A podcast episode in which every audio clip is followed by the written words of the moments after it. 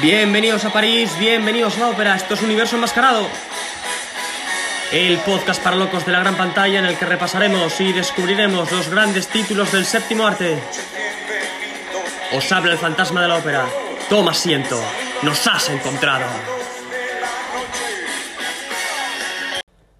Nuevo episodio de Universo Enmascarado dedicado al cine británico. Glorioso blanco y negro con dupla de ensueño para hacer las delicias de los amantes del misterio. Gene Simmons y Trevor Howard dan lo mejor de sí mismos, una joya impregnada de elegancia, carisma, talento y clase inglesa. Suspense, notas de cine negro y mucha intriga. Bienvenidos a Trágica Obsesión. Arranca Universo Enmascarado.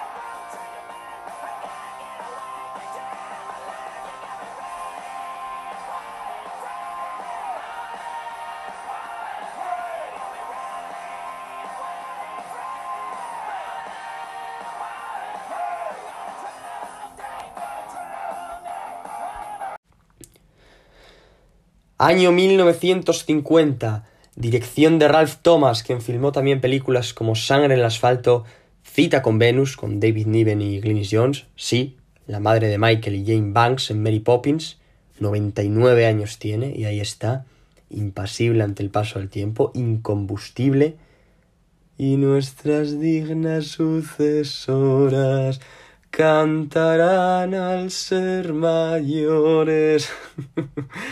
Sí, sí, pues ahí estaba, junto al seductor hollywoodiense. Pero no era norteamericano, ¿eh? Sino de Londres. Esto lo comento por si hay alguien que no esté al tanto. Bueno, sobre la película, para poneros en antecedentes, básicamente Trevor Howard encarna a un espía que se ha retirado y acepta un trabajo tranquilo catalogando mariposas.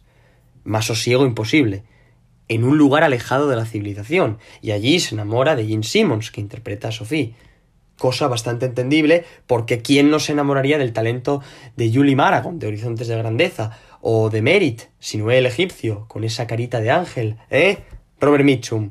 Bueno, pues queda prendado, subyugado por sus encantos, y entonces hay un asesinato, y la acusan a ella, y ahí comienza la huida. Esta película se encuadra en ese género de persecución, de escapismo, de estar en alerta permanente. Tiene muchas reminiscencias hitchcockianas.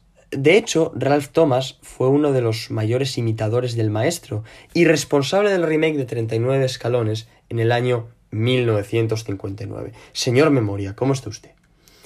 Entonces, la cinta gira en torno a esa investigación que se abre, así como a la tranquilidad del personaje de Howard que de repente se ve alterada por el suceso.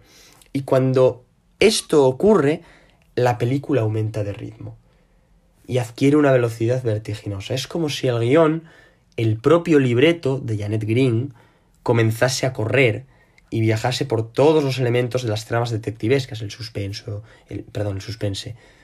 De suspensos fui yo bien una temporada en la universidad. el suspense, el misterio, la intriga incluso, como dije antes, las notas de Noir.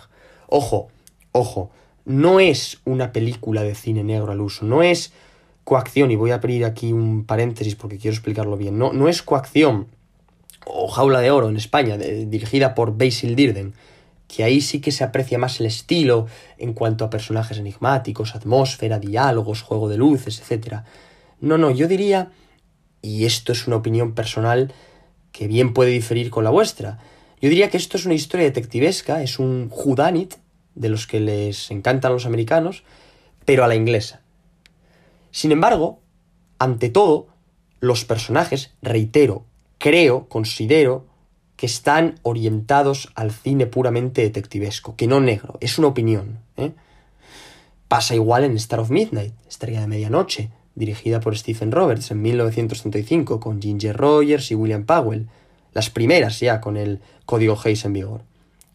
Ese es otro ejemplo claro de Whodunit de manual, Además, se ve claramente que la trama no es de cine negro, por los elementos, la forma en que está rodada, los personajes, sobre todo el de Ginger, que podría ser perfectamente una fe fatal, ¿eh? pero vamos, de sobra. No obstante, su papel no va en esa dirección, sino en la de detective. En este caso, tanto ella como él sienten una pasión paroxística o, bueno, extraña, si queréis, por los crímenes, el misterio y todo esto. Eh, perdonad que suelte este rollo, reitero, pero siempre que expreso una opinión la sustento en argumentos fundamentados en una base cinematográfica. No puedo venir aquí y decir esto es así porque yo lo valgo, sino que tengo que defender mis posturas apoyándome en distintas ideas para luego transmitiroslo a vosotros. Y un último apunte sobre esto, y vuelvo ya a la película. ¿eh? Estrella de Medianoche siempre la comparo con La Dalia Azul, otra película que me cautiva, dirigida por George Marshall, que es también el artífice de Arizona, o Destry Rise Again, con James Stewart y Marlene Dietrich y Brian Dan Levy, ¿eh? La ciudad de Bottleneck, pues está en este caso con Verónica Lake y Alan Ladd, una dupla espectacular, una química eh, realmente, realmente buena. Eh, y además tiene uno de los carteles más bonitos y más mm, noirs de todos los tiempos. Lo, tengo aquí en la habitación colgado. Eh, lo puse alguna vez en el Twitter. ¿Y, por qué digo noir? Pues porque la Dalia Azul es una muestra inconmensurable de cine negro, con toques de Judanit. Hablábamos antes de que esto era un Judanit con toques de cine negro, y la Dalia Azul es una muestra inconmensurable de cine negro, es cine negro con toques de Judanit. ¿Eh? el orden de las palabras, pues te da un estilo completamente diferente. Pero ante todo, la película de Marshall es cine negro. Y Verónica es. es. es una fe fatal. Es decir, es una. es una fe fatal buena. Que no todas son malas. Ah, pequeño, no siempre. Que. ¿Qué os digo cada vez que hablamos de esto en ese paraje conocido como Phil Twitter? Pues que el término es tan fascinante como amplio. Y reducir a la maldad y a la falta de escrúpulos los encantos de estas señoritas es no profundizar en el concepto. Vamos a ver, era mala Jean en Laura y Faye en Chinatown y Lauren en Tener y No Tener, no. Y no por ello eran menos fens fatal. No era por ello eran menos fens fatal que la Stenwick o que la Hayworth en La Dama de Shanghai. En este caso, Verónica sería la mujer fatal detectivesca. Todo hombre te ha visto alguna vez. Lo difícil es encontrarte. Qué poeta, Alan Bien, eh, tras esta parrafada en la que explico por qué considero que Trágica Obsesión no es noir, sino una película de detectives, casi hitchcockiana, vuelvo a los fotogramas de Geoffrey Answorth y a la música de Benjamin Frankel para hacer referencia a esa forma de rodar del cine inglés, esa elegancia inherente a las películas del Reino Unido que, incluso en los momentos más tensos y crudos, sus intérpretes conservan la pulcritud y el estilo. Trevor Howard era buen ejemplo de eso. Hay una escena, al principio, en la que él va conduciendo y se encuentra con un lugareño y le pregunta, oiga, ¿la casa de los Fenton? No sé qué, tal. Y le responde, haré algo mejor. Le responde el lugareño, ¿eh? haré algo mejor. Le acompañaré porque yo también voy allí. Se sube al coche descapotable y al llegar suelta. Le traigo un par de conejos, señora Fenton. Y ella, que es Sonia Dresdel, le contesta. Llévelos por la puerta de atrás, con un tono gélido, pero de estos que no te atreves ni a rebatir. ¿eh? Dice, llévelos por la puerta de atrás, como usted mande, señora. Ese tono gélido y autoritario, pero elegante. Y es que hasta para regañar tenían clase. O la presentación de Gene Simmons tocando el piano, que se piensa que ha entrado alguien de su familia. Y no, es Trevor Howard. Y lo primero que le pregunta, ¿es usted médico?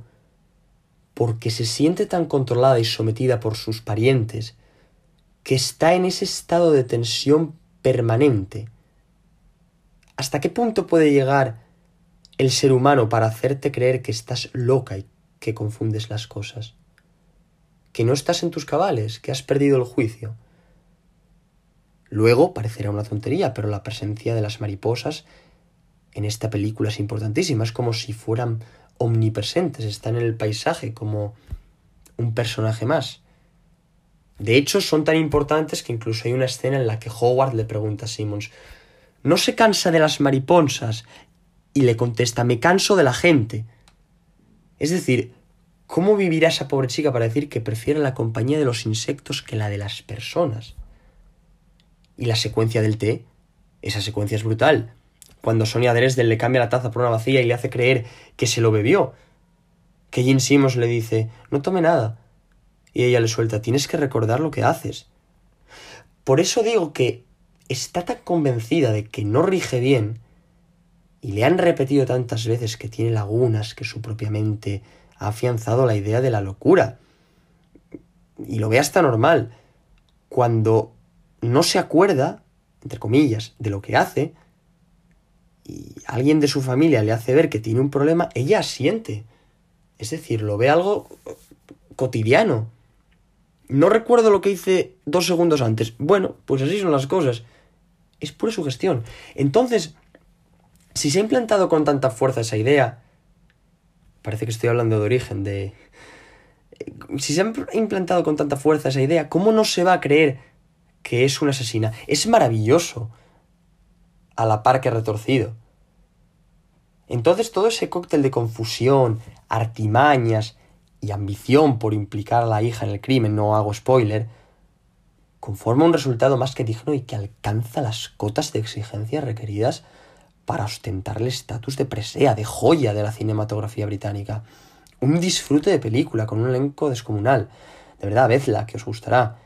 Y seguramente luego os lanzaréis a la caza de más títulos gloriosos para comentarlos en esa jungla llamada Twitter y que tanto nos gusta. Y además que yo creo que el ver mm, películas de un determinado estilo, al final no, hace que te canses, sino todo lo contrario, que quieras ver más. A mí me pasó con el cine negro, a otros les pasa con los melodramas, a otros con eh, las comedias. Pues mm, yo, en mi caso, mm, todas estas películas de crímenes, de delincuencia, suspense, misterio, a mí me, me encantan y, van todas para, para el proyector. También es cierto que hay crímenes y crímenes, no, no es lo mismo eh, una película detectivesca que una película de, de gángsters, no es lo mismo Estrella de Medianoche que Ángeles con caras sucias, que es puro AMPA, es eh, con un reparto tremendo, con Humphrey Bogart, con James Cagney todos estos, eh, o, Scarface. Scarface, que yo siempre lo comento en Twitter con vosotros, a pesar de estar catalogada como una película de gángsters, una película de AMPA, que gira en torno al mundo de la mafia, es una película muy noir también. Tiene una atmósfera muy propia del cine negro, eh, sobre todo en lo concerniente al juego de luces, al, al claroscuro y cómo está la iluminación dispuesta, la, la fotografía, la música incluso, todo esto.